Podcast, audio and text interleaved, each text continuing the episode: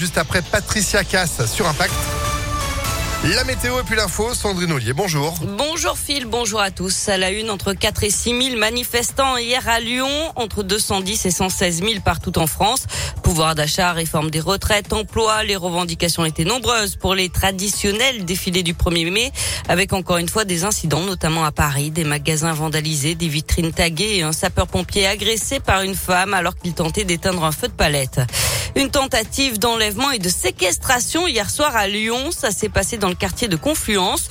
Trois hommes auraient menacé une femme avec un couteau pour la forcer à monter dans une voiture. Ils ont été interceptés quelques centaines de mètres plus loin par la police municipale avec l'aide de trois témoins. Des coups de feu dans le 8e arrondissement de Lyon samedi en début de soirée. Une femme de 22 ans a été touchée d'après le progrès. Les nouvelles de son état de santé sont rassurantes puisque son pronostic vital n'est plus engagé. La victime était connue pour des vols à l'étalage et des dégradations, mais on ignore encore si elle était visée par les tirs ou s'il s'agit d'une victime collatérale. D'après un témoin, deux personnes auraient pris la fuite à pied après les tirs. Le parquet de Lyon a ouvert une enquête pour tentative d'homicide volontaire.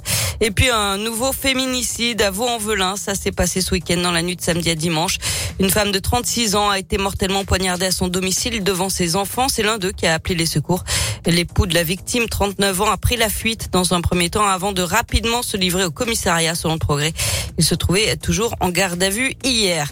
À retenir dans l'actualité nationale, Europe Écologie Les Verts et la France insoumise ensemble pour les élections législatives.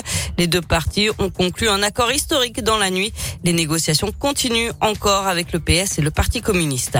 Et puis la nuit est orpheline, elle a perdu sa reine. Hommage de la chanteuse Lynn Renault à Régine, décédée hier à l'âge de 92 ans. Six lettres sur un néon, une voix, quelques notes de musique fredonnées sur toutes les lèvres. Et puis la nuit, ainsi était Régine, a tweeté le Premier ministre Jean Castex. La maire de Paris, Anne Hidalgo, a salué la mémoire de la reine de nos nuits blanches qui a fait vibrer sa ville comme personne.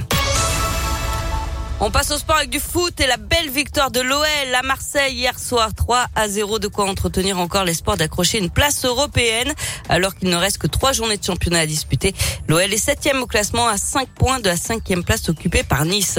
Toujours en foot mais féminin cette fois, Lyon est en finale de la Ligue des Championnes. Les filles de l'OL ont éliminé le PSG ce week-end 2 buts à 1 en demi-finale retour. La finale ce sera le 21 mai contre Barcelone. Et puis l'OL qui fête un anniversaire cette semaine celui de son tout premier titre de champion de France de foot. Ça fera 20 ans mercredi. Les hommes de l'entraîneur Jacques Santini et du préparateur physique Robert Duverne étaient entrés dans l'histoire du club le 4 mai 2002 avec une victoire décisive contre Lens à la dernière journée, la première d'une série record de 7 titres consécutifs.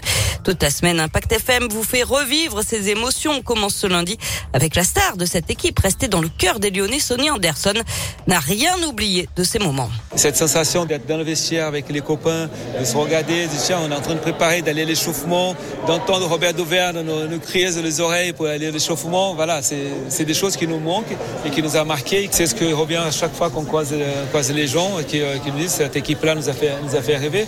Le premier titre, c'était le départ de, de de, beaucoup d'autres euh, après. Oui, bah, on est tous nostalgiques. Et cette équipe euh, mythique avec Anderson, Coupé, Chris ou encore Govou va se reformer pour la première fois le 10 mai à l'OL Stadium pour le match des héros au profit de l'UNICEF. Eh ben, ce sera vite là. Hein Merci beaucoup Sandrine pour euh, cette info.